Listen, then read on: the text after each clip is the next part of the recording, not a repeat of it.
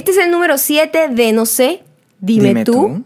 el mejor podcast de la región Andina. andina. Claro que sí. Yo me imagino que es el mejor podcast de la región de, andina. de- de las Filipinas. En Filipinas somos un, un éxito ¿En redondo. dónde era que yo era un éxito? En Filipinas. En Filipinas. Era una cosa rarísima que me salía en Twitter como que Maya Ocando, trending topic en Filipinas. Yo Todos los días. Siempre sueño con ir a Filipinas y que en el aeropuerto Sí. me reciban, bueno, como una reina. Con unas flores, una Te gente digo, con una estatua hecha ya en el aeropuerto. Yo creo, pero sería mía la estatua, no sería tuya. No, nunca dijeron Gabriel Torreyes, decían El mundo la reina de Filipinas. El mundo cambiado, el mundo cambiado. El mundo cambiado. Así ya. me voy a presentar de ahora en adelante. Hola, ¿cómo Maya te llamas? Ocando. Maya Ocando, la reina La de Filipinas. reina de Filipinas. Philippine, ¿cómo sería en inglés? The Philippine The Queen. Philippines Queen. No creo, no creo que. Philippines Queen. No, Vamos a mandarse una franela con eso y todo. no creo que te presten mucha atención, pero yo siempre Oye, te sí voy a tengo apoyar. como unos rasgos ahí medio filipinos, puede ser. Sí, La yo gente podría. que si vas por ese lado. Sí. Yo va- ya voy a hablar con esa gente para que te monte tu, Mi estatua. tu estatua Claro. completa. que, me, que, me, que me oren y todas esas Que te cosas. pongan un busto. un busto en el aeropuerto, en todos lados, en una moneda. Sí, Se no. pueden hacer muchas cosas. Ah, pero una moneda de Filipinas me vale muy poco. Mejor que no me pongan. Va- no vale nada poco. O sea, la- voy a poner a calcular cuánto cuesta el dólar y te lo digo Sí, al final. En, un euro sí, en un euro sí me pueden a- poner. No, tú no estás en ese nivel. Nosotros somos, nosotros somos una gente devaluada. No llego al Viene nivel. fresca. Ok. Viene fresca de tus vacaciones. Bueno, pero- ni tan fresca, vengo golpeada. ¿Qué pasó? Eh, nos fuimos a hacer snowboarding. Para los que no nos, han, no nos siguen por Instagram, yo no sé qué hacen con sus vidas. Yo no sé por qué no nos Eh, siguen. ¿Mm? Síganos, por favor. Sí. Eh, arroba mayocando, arroba Gabriel Gabriel Torreyes. Eh, fuimos, estábamos celebrando nuestro do- 12 aniversario. Uh, uh, uh. Entonces, bueno, Rockearé Forever, en ese espíritu de. Rockearé Forever de, de, de Homero Simpson, nos fuimos a hacer por primera vez en nuestras vidas snowboarding. No fue. ¿Qué te pareció la, la experiencia, Gabriel? De hacer snowboarding. Bueno, eh, me hizo aprender mucho sobre el miedo. Sobre el miedo. Ya es una actividad que yo no pensaba que tenía la, la capacidad de hacer. Mentira, yo pensaba que yo era un, un huevo haciendo la cosa porque yo había patinado No, antes. tú vives en un autoengaño muy grave de que tú eres muy vivo- experto haciendo todo. Yo, bueno, lo soy, pero eh, normalmente cuando hay una actividad nueva uno trata de, de- de vivirlo y experimentarlo. con humildad, ¿no? Conociendo sus limitantes. No, no, porque lo que te hace poder cumplir las cosas a cabalidad Ajá. es tener el sentido común de arriesgarte. Si tú piensas que eres el mejor, eres el mejor. Eso es, esa es mi teoría. Total que lo hicimos. Y- Lo hicimos y creo que para mí ha sido la mejor experiencia que he hecho en mi vida en lo que se en lo que se refiere de actividades físicas. Pues yo no soy muy de actividades físicas. De hecho, después de vieja es que me he metido en el deporte, en hacer boxeo y todo esto.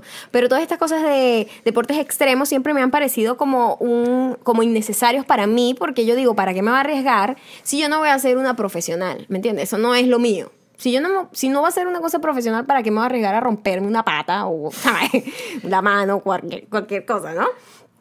Pero yo no sé por qué nosotros estábamos como planeando para dónde, qué íbamos a hacer con, con nuestros dos aniversarios. Y habíamos pensado como ir a, otra, a una playa o algo así. Yo, Gabriel, pero vivimos a unas cuadras de la playa. ¿Para qué vamos a ir a la playa? Vámonos a la montaña. Y a mí ya me habían recomendado este lugar que se llama Mammoth um, Mountain. Y eh, que, que es muy lindo, es aquí mismo en California. Queda como 4 o 5 horas en carro. Nosotros nos fuimos en, En en avión. avión. Que por cierto, Ujú. primera vez que me monto un avión con hélice. Ah, eso también, eso, importantísimo. ey, high five. Eso sí fue un Hicimos dos cosas nuevas. primera- dos dos primeras más, cosas. dos primeras cosas. Juntos. Juntos. Eso es grande. Lograr hacer una primera cosa con tu pareja que ninguno de los dos en la vida haya hecho es, es importante. Yo creo que no me he montado nunca un avión con hélice. no. Yo fui a los Roques alguna vez.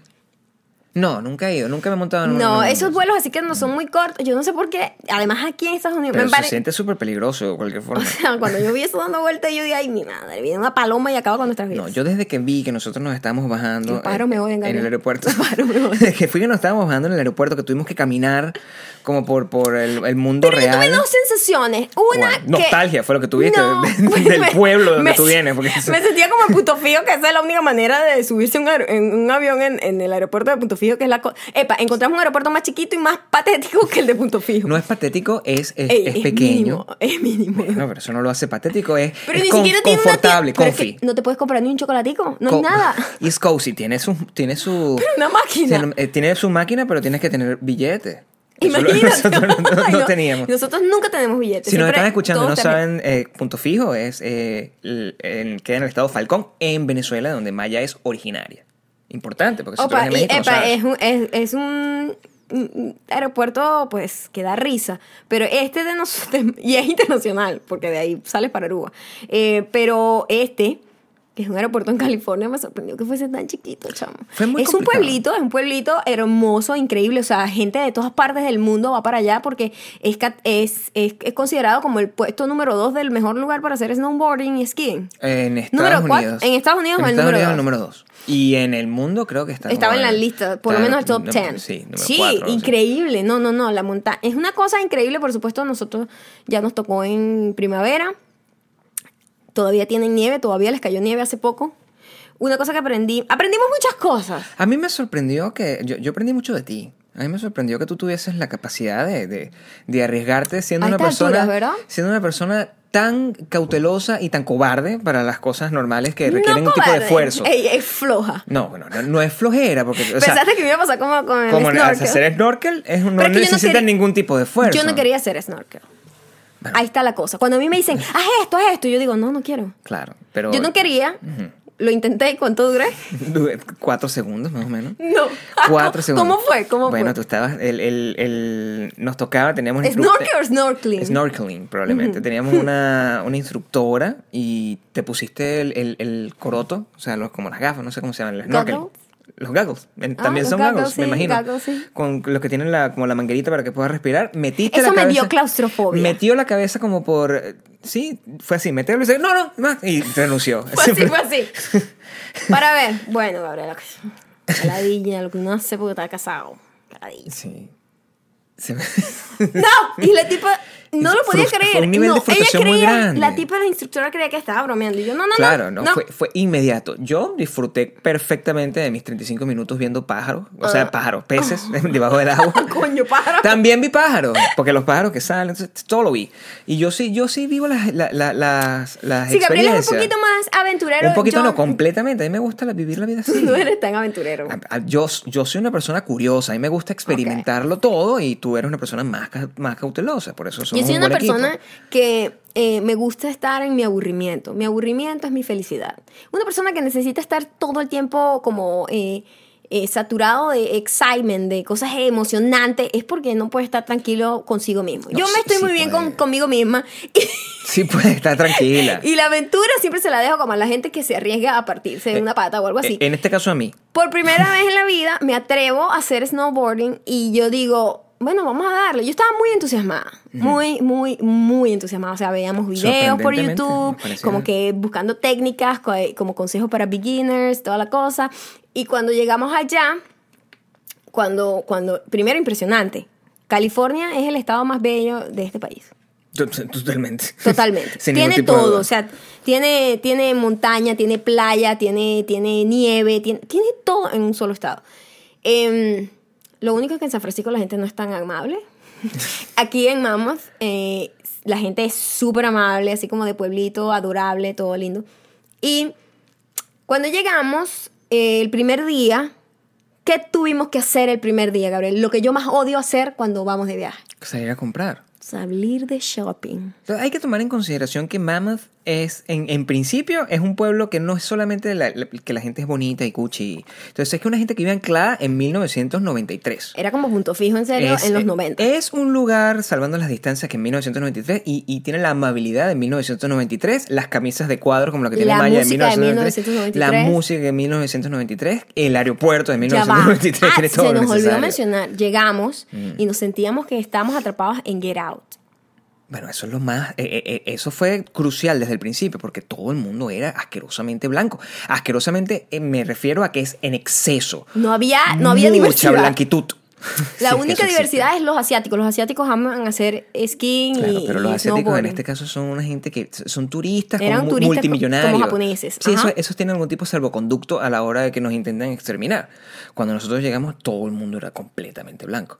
Maya es más blanca y yo me veo como exótico. Pero. No, vale, pero yo me veo morena al lado de toda esa gente color papel. O sea, Sí. era, era, era scary. Nosotros, wow. Bueno, yo pensaba que nosotros, el- el- la teoría es que nos estaban metiendo en un, en- como en un spa donde nos dormían y nos mataban, nos cortaban en pedacitos. Eso es lo que yo pensaba que iba a pasar. En algún momento te abracé, me acuerdo, con todo el dramatismo que me caracteriza, te agarré la mano y te dije, bueno, aquí fue, vamos a morir. Estábamos... Pero vamos a morir por lo menos morir en el frío. Porque y nosotros juntos. odiamos el calor. Sí, morir con calor, eso no Eso tiene no nada. tiene sentido. Llegamos a ese lugar en, en, en- en- enclavado a cinco horas de Los Ángeles. Al lado de Reno, la televisión que nos llegaba es, es la señal de Reno, Ne- Nevada, otro estado completamente. Era, se veía más que o la señal de San Francisco, la señal de, de, de Los Ángeles. Lo que veíamos es la televisión de Reno que tiene sus particularidades, donde pasan puras series también de los 90. Entonces fue como un viaje en el tiempo. Y cuando ya habíamos como obtenido toda la información, no sé qué, fuimos, nos montamos en el... el- agarramos un shuttle que nos llevaba en 10 minutos desde nuestro hotel, que era maravilloso, evidentemente lo escogí yo, hasta... a- Pero yo escogí, yo, yo escogí el destino también- y tú la logística. Así es como funciona, o sea, si, si Maya Bueno, dice, bueno, quiero ir a la luna, Sin escoger el destino, Sí, que sí. no importa la logística quiero que ir, quiero ir a vaya. la luna, entonces yo tengo que resolver el problema, cómo conseguir el cohete, cómo conseguir el- los trajes espaciales. Exact- Exactamente fue lo mismo que pasó aquí. La misión era hacer snowboard, ninguno de los dos en nuestra puta vida había hecho snowboard, jamás, snowboarding.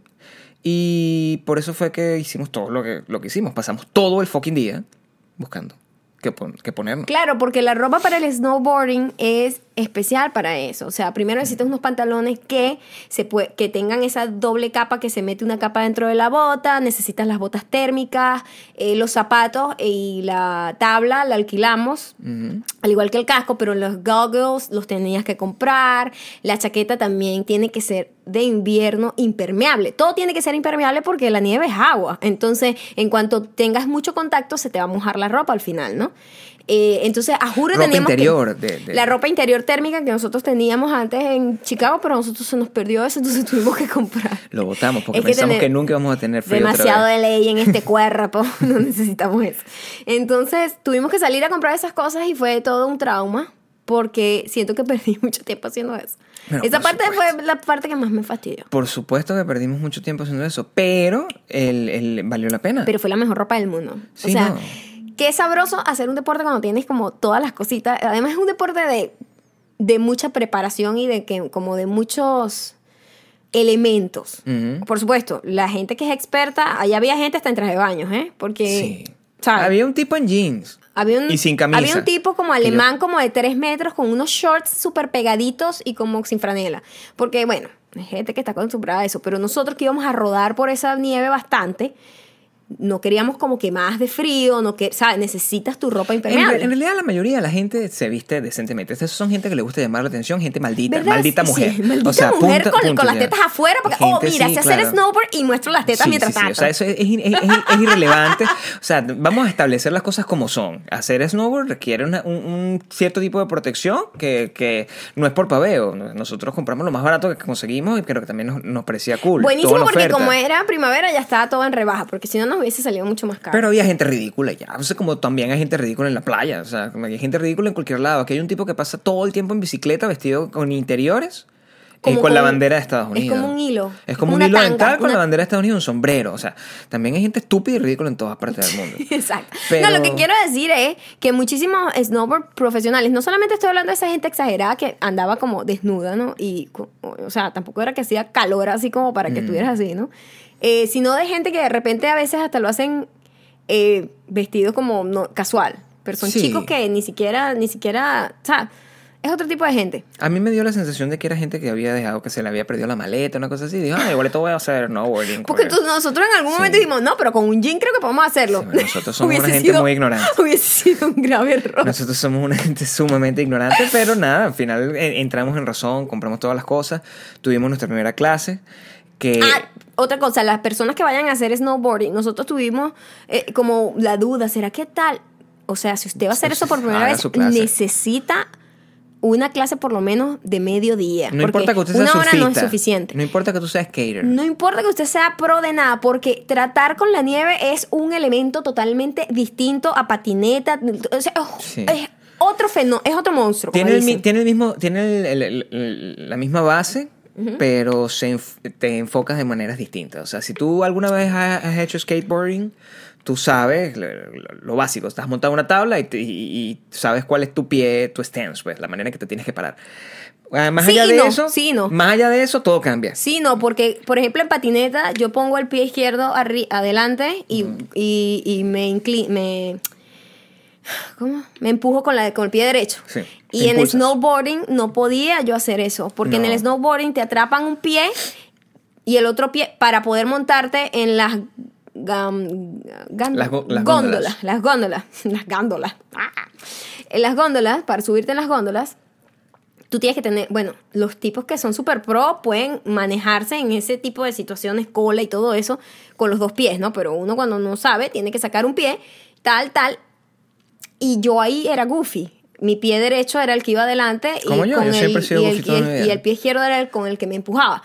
Cosa muy rara, por eso te digo, tienes que ir con la mente abierta de que esto es un fenómeno totalmente distinto y que, y que necesitas una clase. Lo que pasa es que la lógica del, del, del snowboard, del snowboarding es que se, se mueve. Tú no tienes el control que sueles tener con la, sobre todo cuando eres una persona Bueno, cuando completamente no amateur. ujú. Tú no tienes el control que sueles tener con una patineta, que bueno, tú vas para adelante y para adelante para allá. Esto es como si la patineta que tú estás rodando para adelante para allá, de repente se te voltea por un lado. No, y además Y- que, además que con, con la patineta tú, si la cosa se pone fea, tú te sales de la patineta. Y te lanza, Y te bueno. lanza. En cambio aquí tú estás atado a la tabla Y sí. para siempre. Es, delicado, la es como si te- es- es tal cual como si te pusieran un yeso Eh, exacto. Y- y eso es un además, proceso. pesa porque te, te- te conectas un pie que está todo el día. Nosotros estuvimos todo el, el segundo día, estuvimos como desde las 11 de la mañana como hasta las 4 y pico, 5 de la tarde con eso guindado en el pie. A mí, yo sentía que me iba a desprender el pie. O sea, ya. nada más el hecho de aprender a caminar con eso ya te gener- generaba una Sí. confusión. Eso sí, una quema de calorías increíble. Bueno, yo a mí me dolía el cuerpo. Al día siguiente me, me dolía el cuerpo como si hubiese hecho ejercicio eternamente. Sí, una locura. El primer día tuvimos una clase que era grupal, éramos como seis personas. Seis personas. Seis personas, eran tres chicos y tres chicas. Éramos tres chicos y tres chicas. Sí, tres parejas. Éramos tres parejas, sí, es, un- eh, es algo de parejas y de familia, ¿no? Y Sí, Debe ser muy triste ser uno, una persona sola así buscando Ah, ser pues- sensual, aprendiendo. no, hay gente, la gente aventurera anda sola por el mundo, que estás Pagas, la- hablando? pagas tu casa privada. No te metes así en una cosa. Es como, es como estar en una. Para nada, porque la gente aventurera quiere ser amigos. La gente Maldita aventurera es rara. Tú no eres aventurero, Gabriel. Maldita sea la gente aventurera. Yo, yo soy la aventura. Yo no soy aventurero, yo soy la aventura. Es distinto.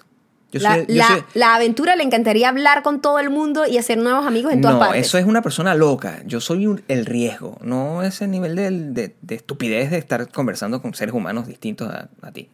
Eso no. pero, pero sí, las clases no fue. eh, te enseñan lo básico. Lo básico como cómo controlar. Sobre, lo más importante del snowboarding es aprender a frenar. Porque no hay manera de que frenes en una tabla Mm. sobre hielo. Además que en nuestra clase, nosotros nos dimos cuenta después, cuando nos tocó la clase, el hielo estaba un poquito chimbo. Sí. Porque el hielo se supone que debe estar, la nieve debe estar polvorienta, por decirlo así, como fresca, que es como un polvito, porque cuando tienes polvito tiene agarre y puedes frenar. Cuando nosotros nos tocó la clase temprano, estaba como medio medio derretida ya, cuando el agua está, cuando la nieve ya está, tiene rato, está como medio derretida y ¿qué pasa? Se solidifica un pelo arriba y es muy difícil frenar. A nosotros nos tocó aprender en una condición complicada también. Si usted es un ignorante, como lo éramos nosotros hasta hace poco, de la nieve en general en su estado montañoso. En su nosotros- estado de, de jugar con la nieve. Porque nosotros conocemos la, la nieve De ciudad. ciudad, que es una nieve con- completamente distinta, es como una nieve ácida. una nieve, una no, nieve es la nieve para disfrutar y ver. Esta en particular no. Entonces, la nieve cuando está, me imagino que deben ser los términos iguales que lo que pasa con la, con la, los surfistas, que te dicen el offshore está glass, que eso es que no, no hay ola, no puedes surfear. Me imagino que tendrán sus términos, pero cuando nosotros estuvimos aprendiendo, la- el, el primer día, toda la clase, todo ese proceso era una cosa que era mucho más resbalosa, mucho más nieve, mucho más hieloso. Hielo. Y mm, ya a medida que el día fue agarrando, se, se puso más powdery, que es como le dicen, más polvoriento, como lo Ajá. estabas explicando tú. Y eso parece como si fuera un helado de coco. Es delicioso. Li- literalmente parece un helado de coco, es suavecito, es súper rico. Golpea duro igual. Sí, pero es más fácil como mantener la presión y poder Frenar. frenar. Porque cuando la cosa está hielosa, eso es dar, lánzate que, ah, que no viene carro. Eso es así, de- así de complicado. Difícil. Y mm, eh, tanto fue así, o sea, nosotros llegamos, nos montamos. La, primero, bajarse de la góndola es un proceso delicado. Montarse y bajarse, porque eso no para. Tú te tienes que, que lanzar. Es como la vida, es una metáfora Es- de la vida. Es una metáfora de la vida. O te montas o te O te, encaramas. exacto. o te montas o te mueres, es así a ese nivel. Entonces, primero te tienes que poner, primero luchando con una pata atrapada y la otra resbalada. ta, ta. Entonces te pones como en la línea donde te va a pasar la, la, la gón- góndola. Ay, Dios mío, se me hace difícil el nombre de la góndola. Y te agarra la góndola y tú te montas y después pones como la cosita de seguridad. Y wow, recorres un buen rato porque tienes que, tienen que llevarte hasta el tope de esa colina. Hay distintas colinas para distintas pues niveles de experticia, pues. Nosotros, por supuesto, estábamos en la más bajita porque es el beginner. Ey, que habíamos subido, habíamos tenido un upgrade. Es nosotros comenzamos a entrenar plano. Ah, no, bueno. Pero es importante porque sí Claro. tuvimos un upgrade. No, claro, estás primero en la, en la, en la que es. O sea, Plana. para aprender la escuela. Sí, la parte, sí. Es, es plano Y literal. después te montas en la góndola y si te llevan para la para, montañita. para una montaña. Entonces, slopes se llaman. Ujú. Y te, te llevan. Y luego tú te tienes que bajar. Ok, chicos, ahora bajarse. Te tienes que lanzar. lanzar en la, pati- en la, en la, en la patineta. En la tabla, en la tabla. tabla. Con un pie atrapado y el otro suelto, ¿ok? Y tratar de poner el otro pie al lado del agarre de la- de- del toca y, y Como una patineta. deslizarte y vas con cuatro personas estúpidas que no saben nada de lo que están haciendo. O sea, en- en- y- y- la, la mejor traducción para, para entender todo este proceso, imagínate que tú vas en un helicóptero.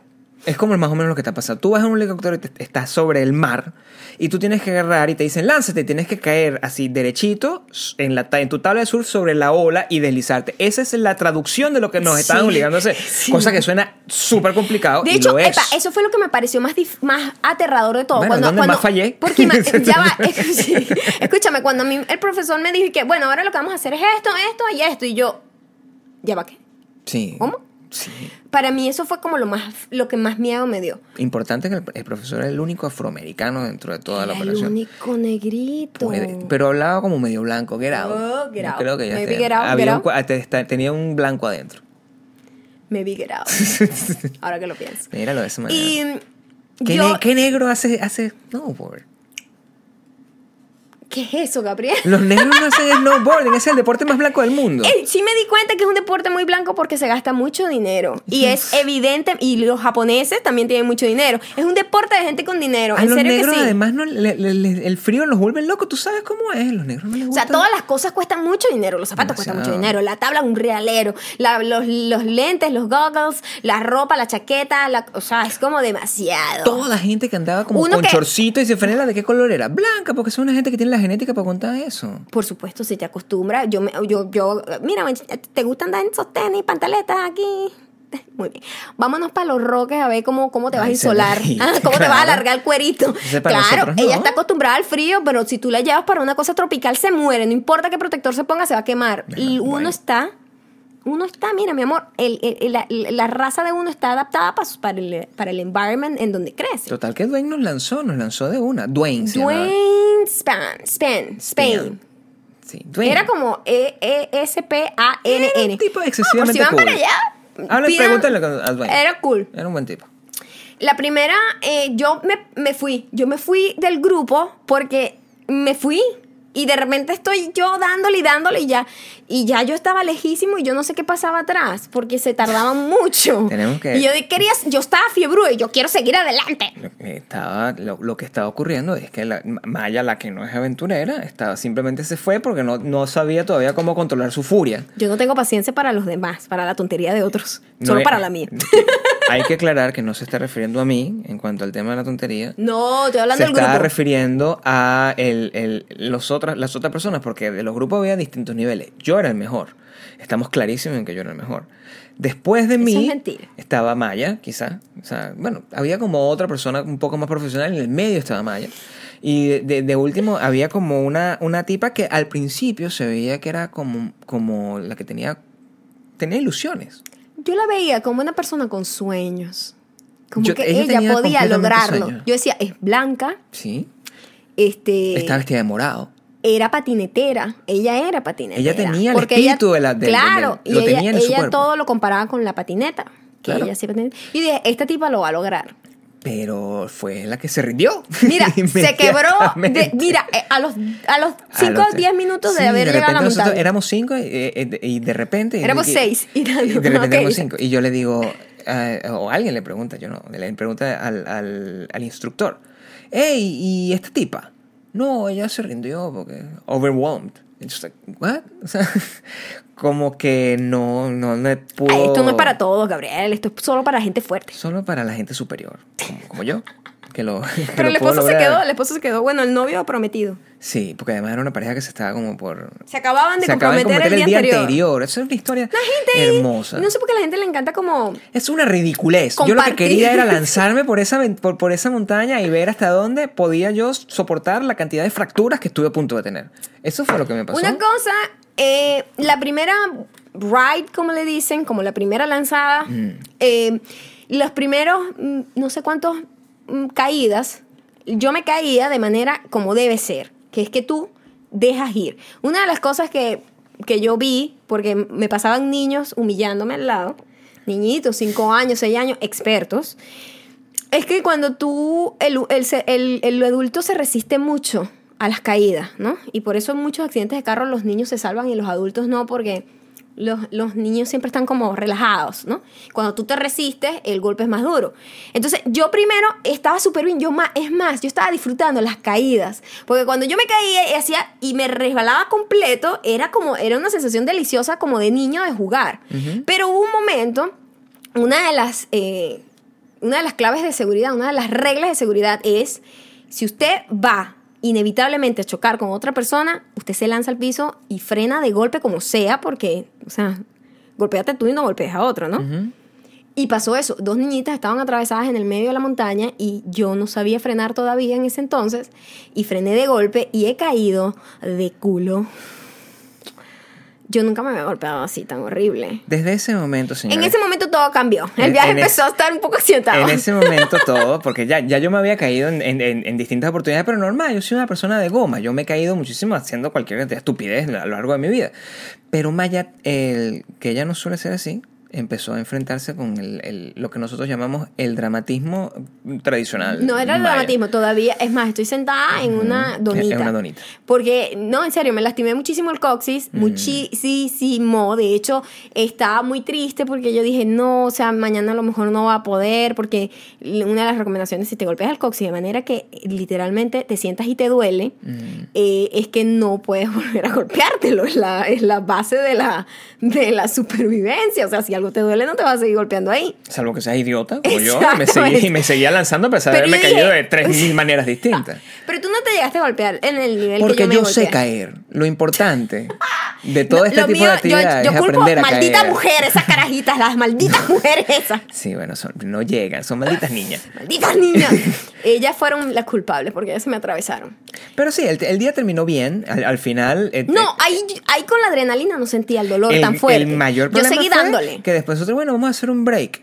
Y, y ahí fue donde cometimos el error. Porque Grave. hicimos un break, lo que nos fuimos fue una, echamos una, una cañamentazón, una, Una hamburguesa, una hamburguesa sí. gigante. Con, yo, empecemos a tomar cerveza. Y ¿sabes qué complicado, señor? Ve, ve a, a- a la montaña a hacer snowboarding borracho. Y full hasta las tequeteques de. de, de Uno, ¿sabes? que Cuando tú te vas, tú, te- tú empiezas agachado. O sea, tú primero te Sí. sientas para poder enganchar el otro pie. Tú te bajas de la, Sí, de la sí. góndola, enganchas el otro pie, estás sentadito, te agarras de la tabla, te inclinas y así es como te paras y dale para abajo. Mira, va a agarrar la tabla y subirnos con la panza que teníamos. No, yo no. sentía que iba a vomitar cada vez que me Yo subía. Estaba completa y a mí lo que me daba, o sea, yo pensaba en todas las implicaciones de vomitar en la nieve. O sea, ¿qué hace uno con eso? ¿Quién lo limpia? Eh, O sea, la ¿qué- humillación. le- no, vomitaste en la nieve, o sea, que después pasa una persona, si una persona está frenando, le da con la, con, con la nieve, Ay, después de todo, todo se vuelve de vómito. por todo. El vómito se congela. ¿De qué color es el vómito cuando toca la nieve? O sea, son muchas preguntas que pasaban ahí y yo lo único que, y no hay otra manera de bajar sino haciendo snowboarding. Entonces no, no, no puedes resolver Esa es absolutamente otra cosa, nada. no hay otra manera de bajar. No hay otra usted manera si de se montó ahí, ya usted baja en la tabla. Ya. Entonces eso, eso me gustó, Prefiero, como que... prefiero que bajes rodando, así, así, así sea que bajes como haciendo Bueno, te puedes rollito. salir de la tabla y caminar, pero digo, la manera de bajar es con, en la tabla. Sí, bueno, si, si te sales de la tabla y decides caminar, porque eso es como hacer hiking al revés. O sea, estás metiendo los- las botas que ya pesan como 65 kilos cada una, metidos en la arena que le agrega como 10 kilos Arena, más. nieve, En la nieve. que te- como 10 kilos más y llevas un- una tabla que pesa también como lo que pesa Maya. Sí, la tabla- la tabla mía era de mi tamaño. Al día siguiente, yo, o sea, ¿qué día siguiente? Nosotros llegamos a la habitación después todos eh, heridos, pero orgullosos en nuestro primer día. No, súper orgulloso, yo pero estoy nos muy, metimos en muy el baño, orgullosa. nos metimos, nos bañamos. Y fue como, wow.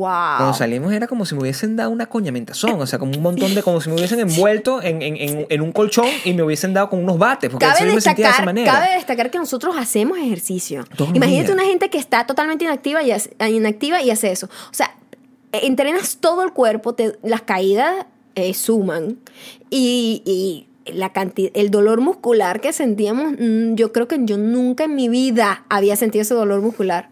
No, para No, nada. después de, ¿sabes? Porque tú cuando no entrenas por un tiempo y vuelves a entrenar y sabes ese dolor, pero eso multiplicado como por 10. Era horrible el dolor. Pero- ese día. Y al día siguiente, el, bueno, la- la- la- el gran conflicto era si íbamos a ir o no. Sí, estuvimos a punto de cancelar, pero yo dije, yo no Estuvimos puedo- a punto de cancelar. Estuvimos a punto, a punto. Mm. Y yo dije, no puede ser, no puede ser. Yo voy a ir y me voy a comprometer conmigo misma de no caerme ni una vez. Y no, increíblemente, No. el segundo día no me caí ni una Era- sola vez. O sea, para mí eso fue como el logro más grande que he tenido en mi vida entera. Agarramos esa tabla y era como si hubiésemos nacido en Colorado. Era una cosa así como que, toma, montate. Claro. Era eh, como que digerí todo lo que me habían explicado anteriormente, me puse a ver videos y todo, y como que, ok, vamos a hacerlo de manera consciente, pero tratando tampoco muy rígido, No, porque tampoco lo, tampoco lo puedes pensar mucho. Impresionantemente, el segundo día no me caí ni una vez, no me golpeé, así nos que no- me nos fue divertimos. súper bien. La, la verdad es que Hicimos nos divertimos como muchísimo. 10 rides. Hicimos como 10 ese día. rides, bajamos. No había Eh, gente, entonces no teníamos que hacer la cola para la no, góndola. eso era, una in- era increíble. La conclusión es que los domingos son maravillosos, los sábados son horribles, los viernes son geniales. Eh, y, y ya, o sea, el- el- el- nos lleva a, a la conclusión de que nos gusta hacer cosas. Nos gusta el snowboarding, nos gusta. Definitivamente en cuando comience otra vez a nevar, porque ya por supuesto ya está muriendo, ya la poca nieve que queda ya va a empezar a, derretirse en, los próximas, en las próximas semanas.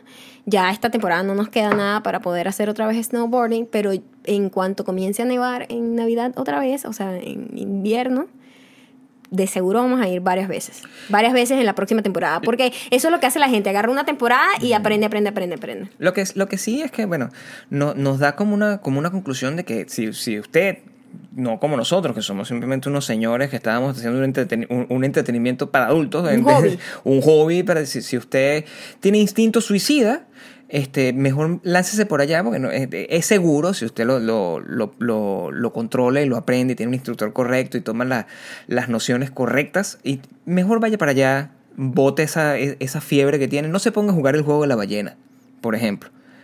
Haga, haga, haga, haga snowboarding, re- libere, libere, no, no, no, no, no, no utilice sus instintos suicidas en una cosa que no tiene sentido, como el juego de la ballena. ¿Tú viste eso?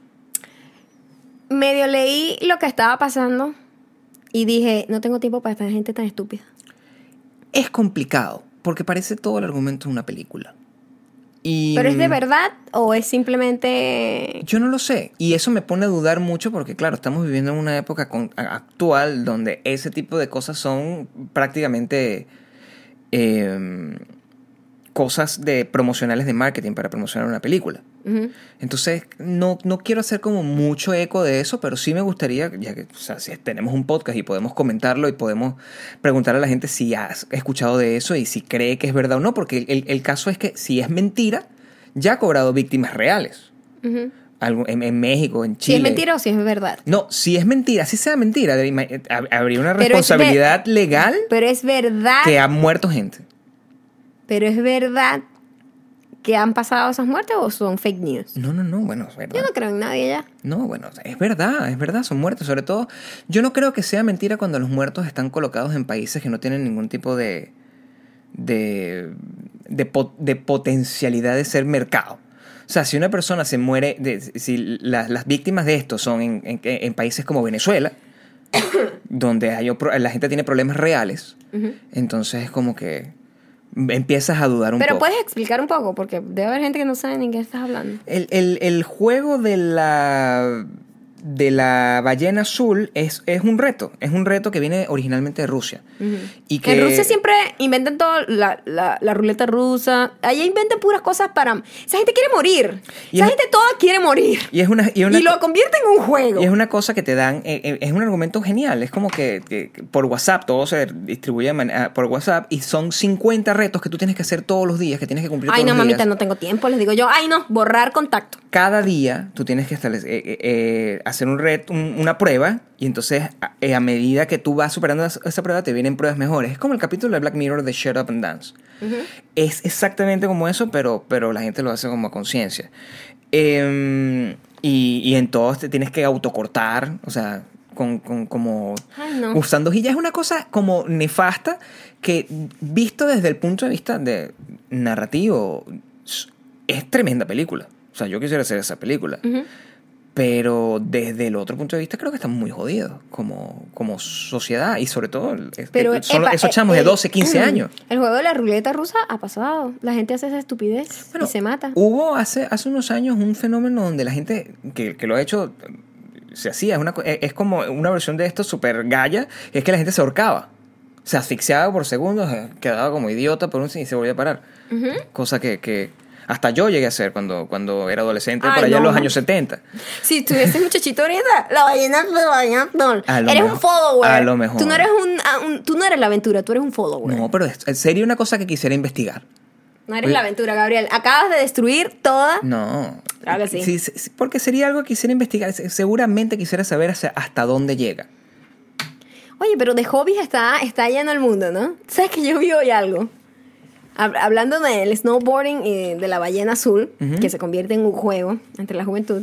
En Finlandia hay un juego que se apoderó de internet hoy porque se llama Hobby, Hobby Horsing. ¿Tú sabes esta cosa que es como una cabeza de caballo con un palo escoba?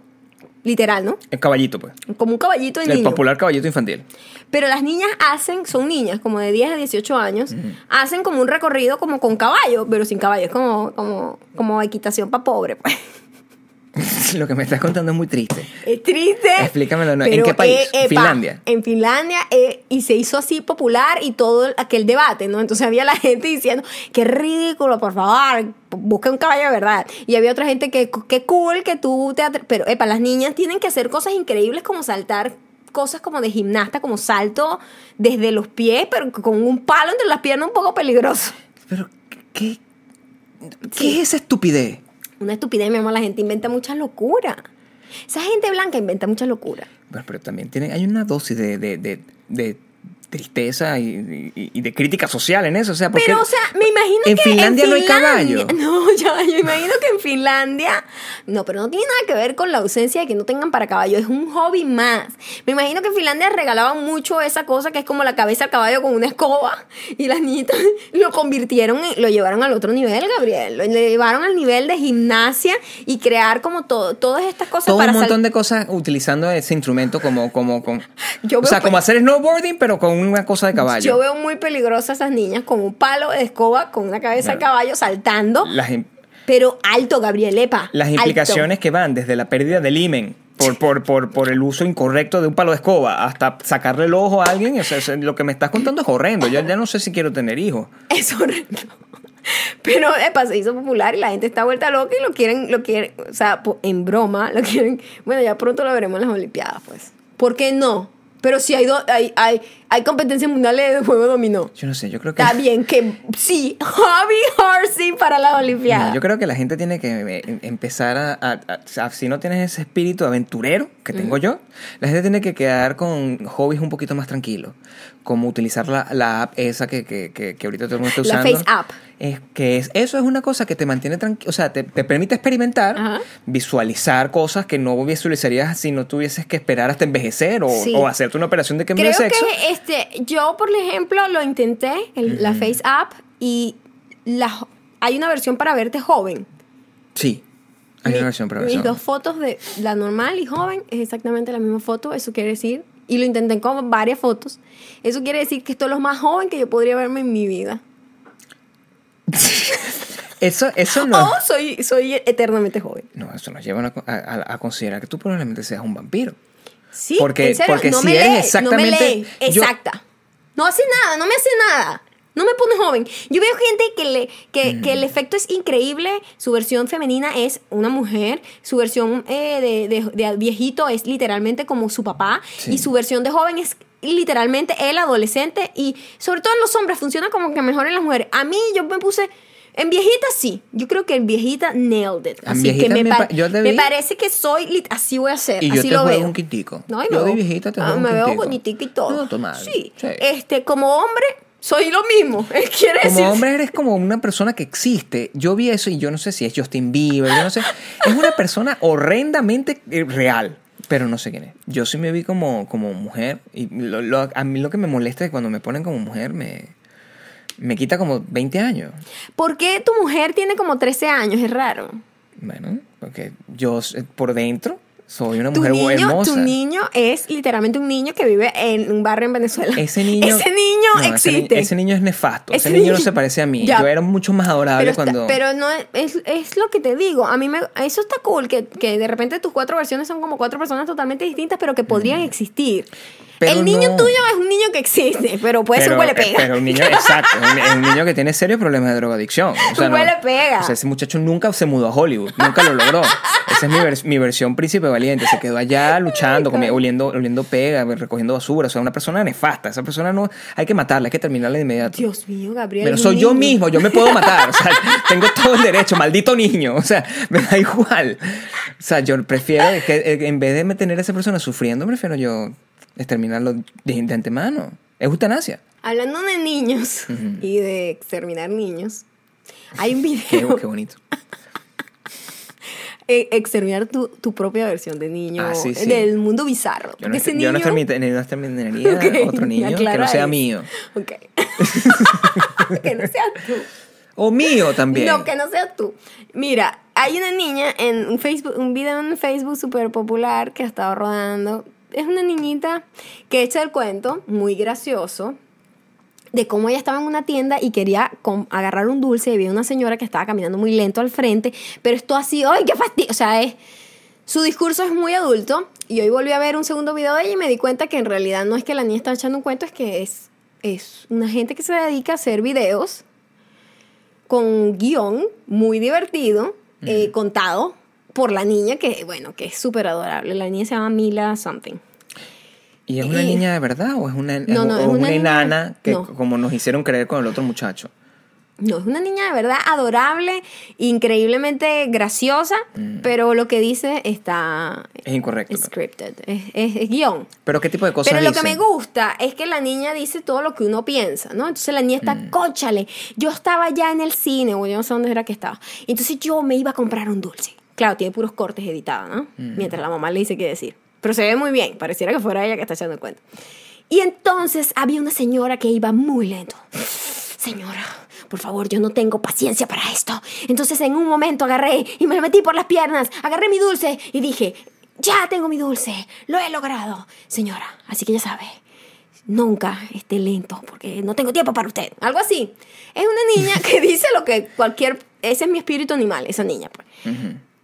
Ayer me pasó algo en el aeropuerto. Yo estoy sentada y había una chama en sus Maldita 22... mujer. Maldita Yo mujer. recuerdo tu estrés. Estuve a punto de tener un conflicto.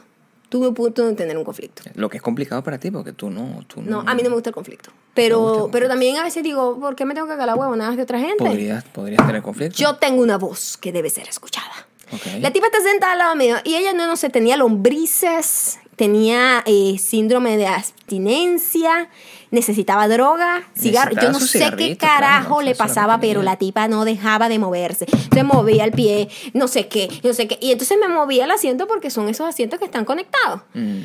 Y yo, yo- a mí es una cosa que a mí me da una ansiedad que me desespera al punto de que yo en serio estaba, yo pensaba que iba a tener un conflicto. Yo dije, estaba analizando la ventaja de decirle, mira, tipa, puedes dejar de hacer eso porque me está molestando. Tuve punto, pero a dos segundos de decirlo. Pero por otro lado decía, pero ¿para qué voy a tener este conflicto si me puedo simplemente parar y, y evitar el conflicto? ¿Verdad? Pero ¿por qué yo me tengo que parar si ella es la que está molestando? ¿Por qué la gente no tiene como la decencia de saber que tú no estás solo en el mundo y que la persona que está al lado está siendo molestada por tus estúpidas lombrices que te tienen, yo no sé, alborotada? Me tienes arrecha, chica. Y entonces, pero yo decía, entonces estaba, Maya buena, Maya mala. ¿Para qué quieres tú este conflicto, Maya? ¿Ah? Mejor evítate tener un conflicto. Esta tipa a lo mejor es una loca y saca un cuchillo y te mata. Claro que no. Estamos en el aeropuerto. No tiene cuchillo. Insúltala. Dile todo lo que piensa. Pero- Porque esto da cáncer. Guardarse esos sentimientos da cáncer. Díselo. No, pero ¿para qué? Párate. Párate. Párate y evita el conflicto, Maya. No, ¿por qué? Tú te sentaste aquí primero. Porque ella tiene que venir a molestar. ¿Acaso ella vale más que tú? Eres una mejor mujer que ella si simplemente evitas el conflicto. Y en esa disputa ta- a- abordamos y bueno, afortunadamente la tipa no me tocó cerca de mi asiento. Es importante que sepas que tú estás esqui- esqui- esquivando lo, lo más importante de ese cuento. Que no es el, el- el- el ataque esquizofrénico que me está comentando, donde- que no, no lo vi, donde está, eh, tenía una amor, conversación eso no de dos personas. Sino que el- la acción de, de ese ser humano desagradable que estaba moviendo la, la- mujer. que estaba moviendo la mesa, o sea, la- la- las La silla. sillas, las sillas del aeropuerto, no se queda en ti. A mí no me importa lo que te pase a ti, no me importa lo que te molesta, me importa que eso siempre drena hacia mí, que yo soy la única persona que me importa en el universo. Entonces, cuando, cuando este tipo de cosas ocurren y una persona como esta te agarra y, te- y- y- y hace algo que te enerva de un poquito, tu reacción natural, en vez de hacer lo que cualquier persona normal haría, que es decirle, mira, maldita mujer de mierda, no deja de mover la silla, es no tener un conflicto, es molestarme a mí. Y ese es el gran problema que tenemos. Sí, bueno, pero yo tengo que drenarlo de alguna manera. Pero no puedes utilizarme a mí como drenaje. O sea, yo soy, yo soy un ser Molesta humano. Gabriel, molesta a Yo sé, Gabriel. eso es lo que dice la- una de tus cinco voces. Las dos. Pero estoy muy, eh, estoy muy preocupado por el hecho de que tengas tantas voces, porque yo que yo quiera matar niños me parece sano, porque es un niño, es un primero es un niño que no existe y segundo es un niño que en esencia soy yo. Pero tú que tengas varias voces dentro de tu cabeza, me parece en cualquier momento me puedes matar a mí. Entonces hay que tener mucho cuidado Todos con tenemos, esa historia. eso se llama la conciencia, Gabriel. Todos tenemos varias voces. Sí, lo que uno de verdad quiere ser y lo que uno sabe que debe hacer. Yo tengo muchas voces en la cabeza y todas me dicen que cuando haga eso, huye. si te vuelvo a ver haciendo algo así, huye. Pero no, sí. hay- el- el- el- no sé si a ustedes también le pasa, pero lo que normalmente hacen las parejas es eso. ¿Qué harían ustedes? O sea, yo no, no ¿qué sé. harían ustedes? Si está una persona molestándote, tú te paras y dices, mira, chama, puedes dejar este problema, sabiendo que eso trae como consecuencia que la persona no lo va a tomar a bien. La persona no se va a quedar y que, ay, disculpa. Pero es lo más saludable, tratar de terminar el conflicto de inmediato. O te la calas y dices, ay, bueno, ¿qué tanto? pero eso da cáncer, es verdad. Es verdad. Lo que pasa es que yo, o sea, a mí me- yo soy muy sensible. Al, mis sentidos son muy sensibles. Yo no puedo dormir con una pequeña lucecita. Yo no puedo escuchar un pequeño ruidito. Yo no puedo dejar que, que alguien toque mi asiento o me golpee así un poquitico en repetidas ocasiones. O sea, yo soy muy sensible y esas cosas me alteran a un punto de que, o sea, una persona que es más relajada que yo mm, dice, bueno, pero qué tanto, no importa, que mueva la pata. ¡No! Pero es que tienes que tener un, un- un nivel de, de- de- de consideración con tu entorno. El- el- el- Ella. ella, no estoy hablando de ti. Pero tú, para no, para no seguir la cadena de, de- de episodios infortunados para el resto de los seres humanos que te rodean, lo que tienes que agarrar es decirle, señorita, por favor, deja de moverte. Eso sería muy maduro, igualito. Yo no creo que yo haría eso. Decirle a alguien, eh, disculpa, amiga, eh, ¿podrías evitar de mover el pie? Es que me está De molestando. hecho, lo, lo que pasa normalmente en ese tipo de cosas, cuando a mí me toca viajar en un avión y en el asiento del medio, o en cualquier tipo de asiento, o en el cine o cualquier cosa, es siempre que existe la guerra del, del, Apoyabrazo. del apoyabrazo. Y eso, es, eso define la actitud de las personas frente a la vida. Ajá. La guerra del apoyabrazo. Mientras, porque mientras tú, y eso es lo que te genera conflicto, cuando te toca viajar de repente que estás en primera clase, estás en primer- y porque yo no estoy en primera clase en ese viaje, y... Ah, no, pero a eso no hay nadie molesta el, el antebrazo. Eso no tiene sentido. Cuando, ah, cuando tú viajas detrás de mí. Yo viajo detrás de ti y tú estás ahí y tienes una persona y eso te genera un conflicto y empiezas a escribirme desesperada porque no, esta persona me está robando completamente mi espacio. Amiga, ¿por qué tienes que hacer eso, mi amor? O sea, yo, desde que llego, coloco el fucking brazo ahí y no hay manera de que me lo quite. Y tengo completo control de mi apoyabrazo. Esa persona, si ella decide, porque yo he tenido conflictos, pero siempre venzo, porque es de quien venza. Y tú tienes que tener mm, el, el nivel de, de- de descaro suficiente como para que el contacto no te moleste. El contacto tiene que molestar a la persona de al lado, no Está a ti. cool eso, pero aquí no hay contacto. Aquí hay una persona literalmente pateando. Pero tú puedes patear más duro, eso es lo que yo hubiese hecho. No, pues bueno, vas loca. Pero se, se- se acaba el problema principal, que No es molestarme a mí. es lo único que había que evitar. No se acaba el problema principal. El problema principal es la incomodidad y la ansiedad. A mí me da una ansiedad que empiezo como a respirar y como a, eh, como a, a hiperventilar. O sea, tú no tienes idea. Físicamente es una molestia. Tienes, tienes que pararte y vencerla. Tienes que vencer a la próxima persona. Patéala. Patéala. Yo, Yo la quería matar. Yo creo que, que las acciones que yo he estado tomando paulatinamente desde que informamos el tema de la maldita mujer y el jabón en el primer podcast han tomado sus, sus resultados. Esa persona ni siquiera vive aquí ya. Esa persona se, me la vencimos, mi amor. Hoy yo llegué y el jabón estaba completo. Y el carro de ella ya no está. Es decir, que las acciones que tomamos son las acciones correctas. Hay que ser violento con los otros seres humanos. A mí me molesta que la gente, se- e- ese entitlement, hablando de entitlement, que es un concepto muy gringo, yo no sé cómo decirlo en español, Yo, lo- yo voy a conseguir el concepto mientras Pero entitlement, chicos, es algo que es un concepto muy actual además. Es como una gente que se cree con el derecho de todo. Es una Es prepotencia, prepotencia. genérica. Sí, sí, como una prepotencia ante la vida de que soy una persona que merezco todo porque, bueno, porque existo. Déjame y ya, ¿no? Hay una serie que salió ahorita. Eh, Que ustedes por, nos por dijeron. Netflix, todo el mundo, mucha gente la- ya la ha visto y querían saber nuestra opinión sobre la serie. Eh, la serie está basada en un libro sobre una chica que eh, creó todo un negocio desde el internet llamada Girl Boss. El entitlement es la autorización, el derecho, creerse con el derecho. Creerse con el derecho, como lo dije. Pero no, hay- no hay un término, como una palabra como No, entitlement. derecho. Derecho, exacto. Exacto.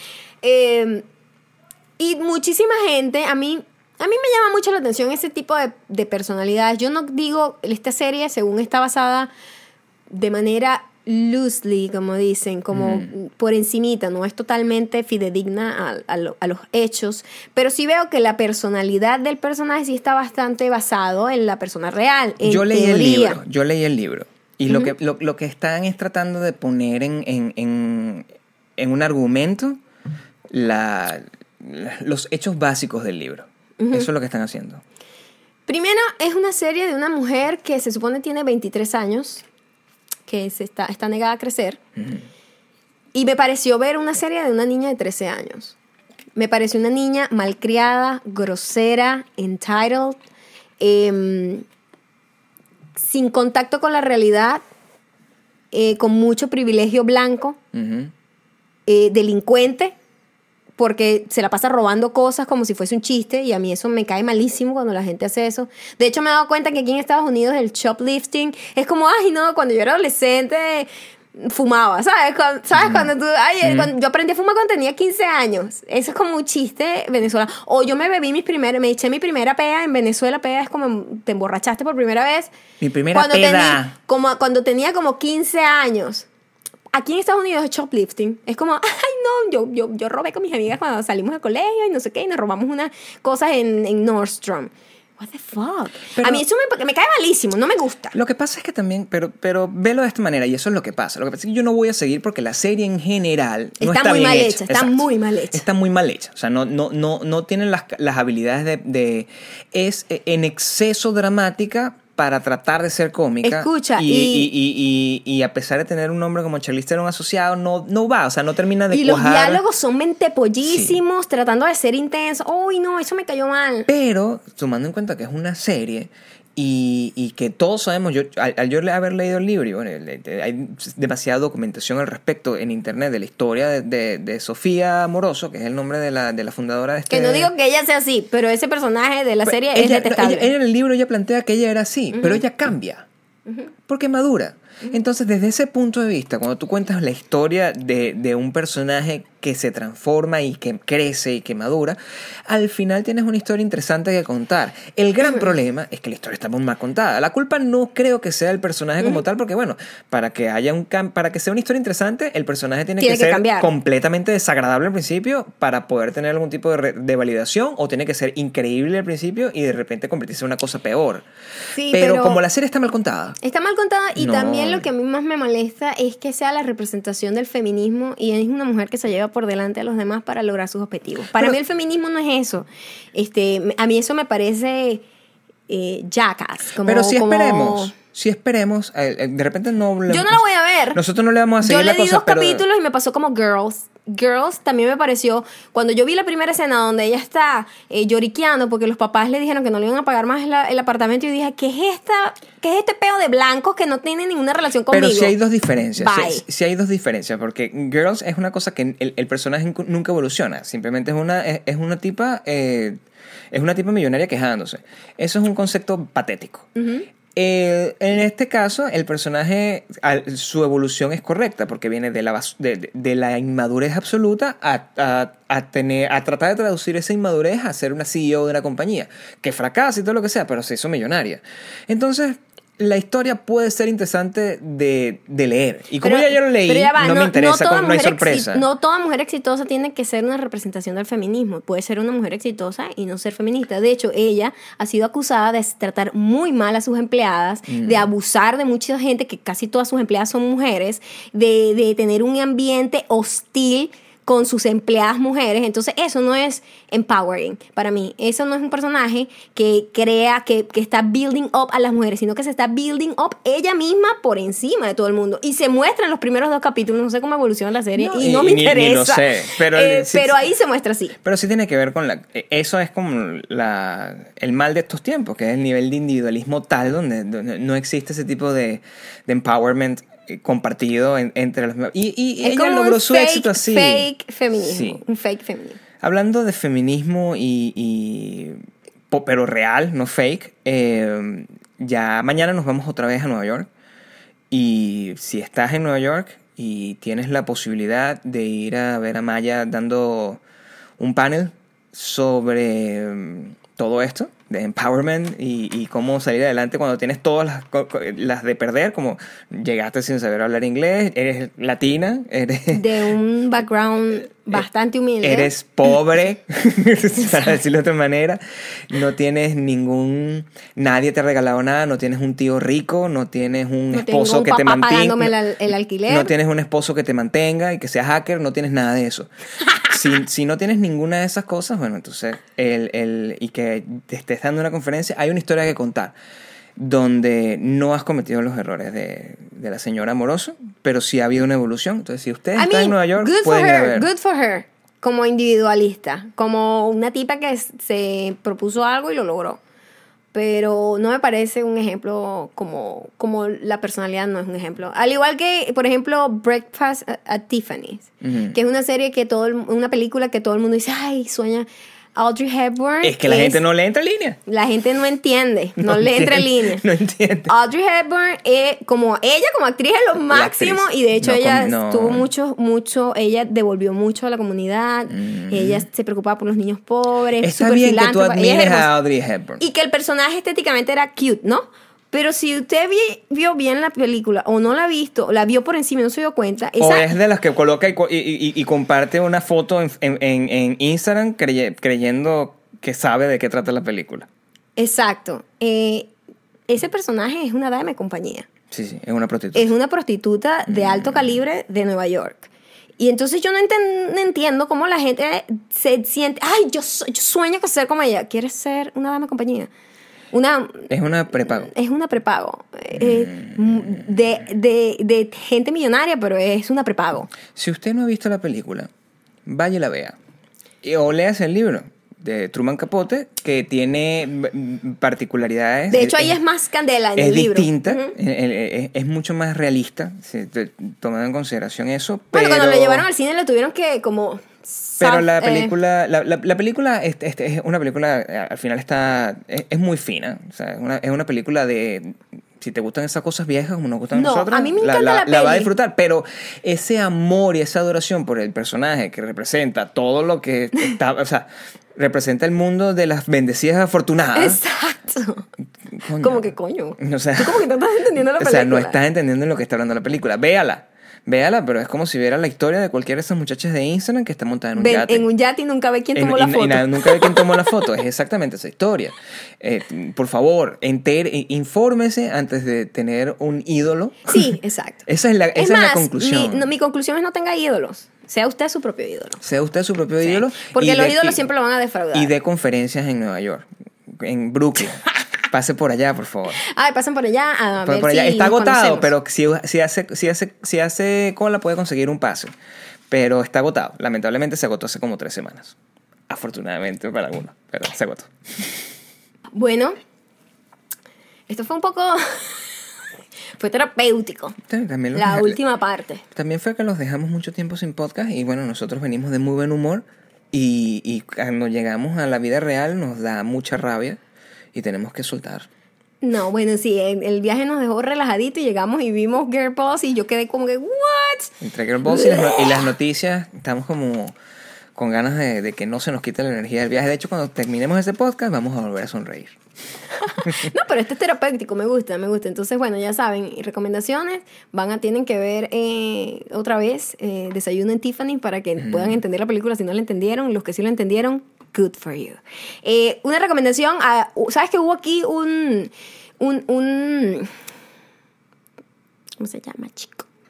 La cena con la prensa de la Casa Blanca, Sí. ¿verdad? Es un evento anual que se hace para llevar la guerra en paz. como La cena de los corresponsales. Exacto, los corresponsales de la Casa Blanca.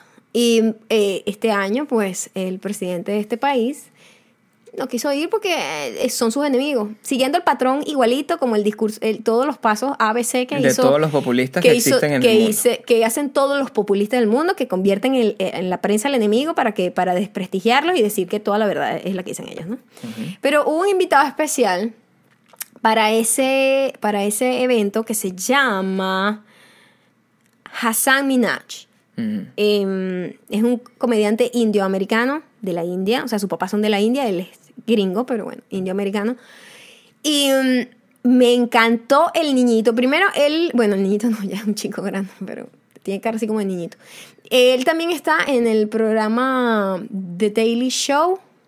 Con Trevor Noah. Con Trevor Noah, en donde hace como unos, sabes que siempre tiene unos comediantes que tienen como participaciones especiales.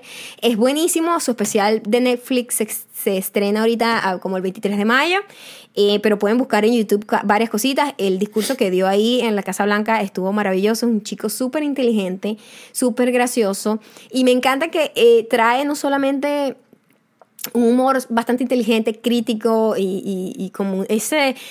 Yo siempre me conecto con los comediantes inmigrantes o hijos de inmigrantes, porque al final somos como todos iguales, es increíble, a pesar de que él es de la India, su familia es de la India y mi familia es de, y yo soy venezolana, hay muchas cosas de la pobreza, hay muchas cosas de, de, de, ¿sabes? La gente que, que, que, que, que viene de, de, de orígenes muy bajos comparte muchas cosas.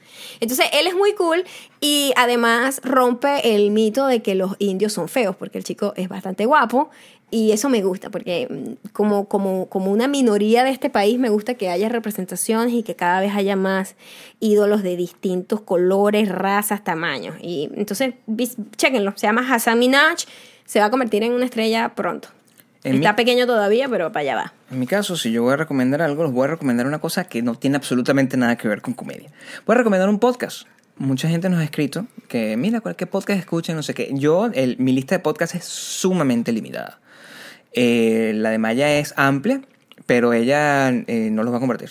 Porque ustedes tienen que descubrirlo para que ustedes encuentren el Yo creo podcast que, que, los realmente les podcasts gusta. que yo escucho no le gustaría a nadie, son de gente que de la UFC, Yo sí. de boxeo. Es un podcast como, como Súper complicadísimo. Raro, súper raro. Vean el podcast. eh, Josh, tu entrenador, estaba en el podcast de. de- ¿Ya salió el ya video? salió, ya salió. Oh, ya lo en voy el podcast de Buck, The Box and Burn. Pero el que yo voy a recomendar es el podcast de Brit, eh, de Brett Easton Ellis. Eh, este es uno de mis escritores favoritos, quizás el- también mi top 3.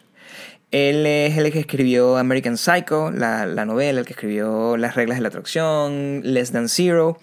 Es un tipo su... es- es- bueno, es Vean como... la película Less Than Zero con Pero, pero Robert léanse, Downey lé- Jr. léanse el libro en principio. Bueno, pero, si no eh, quieren leer pueden ver la película. pero no tienen la película la transformaron completamente la obra de arte que hizo este señor.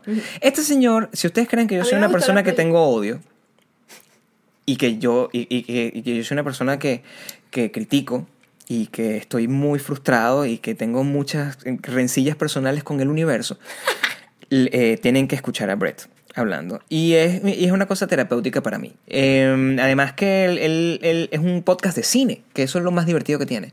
Es un podcast donde siempre tiene conversaciones de hora y media con, con directores, eh, con escritores, con actores. Ha tenido gente como, como eh, Walter Hill, que, que, hablamos de él en este podcast hace una semana, hace, unos días. Él estuvo eh, ahí en ese programa, estuvo... eh, Andy McCarthy, que fue eh, un héroe como una, una estrella adolescente, una estrella de, de cine juvenil de, de hace, de hace años. Estaba hablando con Paul Schrader, que es el escritor de Taxi Driver, de Gigolo- el director de Gigolo Americano, de casi todas las películas buenas de Scorsese, el escritor de Raging Ball. O sea, es un podcast que si te gusta el cine y te gusta de escuchar una conversación de dos señores ancianos eh, conversando y teniendo opiniones muy coño madre sobre todo el, universo de lo que es Hollywood y lo que es la, el arte como tal, es una cosa que te va a. Está en inglés. Eh, si te gusta además mejorar tu listening de inglés, pues es perfecto para ti. Y si no, es muy buena oportunidad de empezar a aprender a, hablar inglés, porque si no, ¿en qué piedra vive? Siempre, va, sal de la piedra otra vez. Sal de la Eh, Siempre piedra. me preguntan como tips para aprender inglés, eh, consumir todo en inglés. Así que Sí. si quieren, si están en ese proceso, escuchar Lo podcast en único inglés que no pueden bueno. escuchar en inglés es a nosotros. A nosotros nos tienen que seguir escuchando en español. Para que Ah, mira, y mi, última recomendación sería, hay una hay un, un nuevo especial en Netflix que se llama Casting John Bonet. John Bonet fue una niña, un caso eh, de acá de los 90, creo que fue en los 90. Fue una niña que apareció muerta en, la- en su casa en Navidad, después del día de Navidad. Y mm, todavía hasta el sol de hoy no se sabe quién mató a John Bonet. Es un caso este, que recorrió el mundo. Yo me acuerdo que en ¿se Venezuela? Eh, pasó. Era una niña de estos concursos de belleza. Lo pasaban en. E! Siempre ese, ese E! True Holly Story, John Burnett. Sí. Entonces hicieron un especial que se llama Casting John Bonet. Y es fascinante. No trata sobre el crimen como tal, sino que agarraron como varios actores y están como casteando a todos esos actores. Y los actores comparten como muchas historias personales que tienen como de cómo van a agarrar este, o sea, como el actor sabes que trata de buscar herramientas personales para tratar de conectarse con el personaje y tratar de entenderlo y para poder interpretarlo y el montón de cosas que ellos dicen ahí y como las dudas lógicas de lo que pasó en el en el en ese caso y al final tienen una, una escena maravillosa que no les voy a contar porque si la van a ver pues creo que es la parte más cool de, de la de la, de la- muy de del especial está muy cool eh, no es un documental no es una un docu una, un docu crimen de esos que como como Making a los- Motor sí, o como los que o pasan la en de A- O.J. A&E. Simpson eh, nada de eso es como una propuesta artística de ver como todos los lados de un caso, como todas las teorías. ¿Quién mató a la niñita? ¿Lo mató el niñito? ¿Lo mató la mamá? ¿Lo Y es mató no ver cómo, cómo tú como, como ser humano, si tú tratas de meterte en el papel del personaje, eh, cómo empiezas de alguna manera a entenderlo y cómo el ser humano naturalmente empieza a, elaborar teorías sobre las razones por las cuales pudo- puede hacer las cosas y al final uno nunca sabe. Es un gran misterio. Sí, lo además que que, ocurrió. además que como actor no puedes juzgar al personaje, lo Tienes que- lo tienes que respetar. Entonces, ver como los actores tratando de, de interpretar a estos personajes que por más que sea, afectó a toda una nación, además son actores de la ciudad. de Sí. donde pasó el caso, que, Que además es un está- pueblito. y que están entonces en de alguna, de alguna manera eh, conectados con la historia, porque, Claro. porque son de la, de la misma época, tienen algún tipo, generacionalmente tiene que ver con ellos. Entonces, claro, es muy, es muy loco. Imagínate que ocurre un crimen en tu pueblo. Sí, sí, o- cuando diciendo pueblo, cualquier ciudad donde ustedes vivan. No, pueblo que sea pequeño, pues no una ciudad grande que Y- pasa. Ahí, ahí nunca había pasado un crimen, Y de ¿entiendes? repente, nunca ha pasado un y de crimen. repente te dicen, bueno, vamos a hacer un reenactment de esto y tú vas- puedes ser uno de los actores, así como, como en diciembre se hacen los nacimientos. Y tú, ah, tú vas a ser el niño Jesús, tú vas a ser la mula, a ti te toca ser el buey. Em, en este caso, el, lo que estaban era, ni siquiera eran asesinos las personas que estaban interpre- interpretando. Son sospechosos. Estaban interpretando a los sospechosos y estaban Y los interpretando.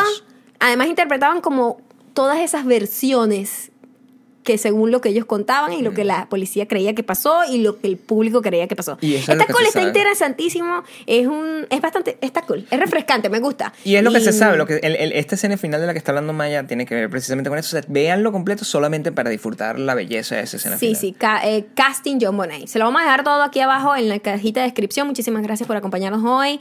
Eh, Una última pregunta que les vamos a dejar. eh, va, eh, Radiohead está sacando un disco, una edición especial de por los 20 años de OK Computer, que es el disco favorito de Maya y prácticamente también mío. Eh, hay, hay una edición especial que tiene como 23 canciones, no sé cuántos viniles, un li- un li- un libreto, Trae no sé qué. cassette, trae Cassette todo. trae de todo. Y la pregunta que les vamos a dejar es, ¿lo compramos o no? yo me acabo de comprar el OK Computer normal. Pero ¿lo compramos o Pero no? es una edición especial. Entonces, ¿vale la pena? O sea, ¿nos damos ese gusto o, o, o no? Díganos, porque... este, ah, No sé qué hacer. sí. Eh, díganos acá y nosotros les contamos si, si, si tomamos en consideración su opinión o no. Bueno, así que nos vemos en el próximo podcast. Ya será cuando El regresemos a New York. favorito, el más famoso de la... ¿De la qué? De Filipinas, De Filipinas. donde 50 monedas de Filipinas son un dólar. Será un centavo. Nos vemos. Bye. Bye.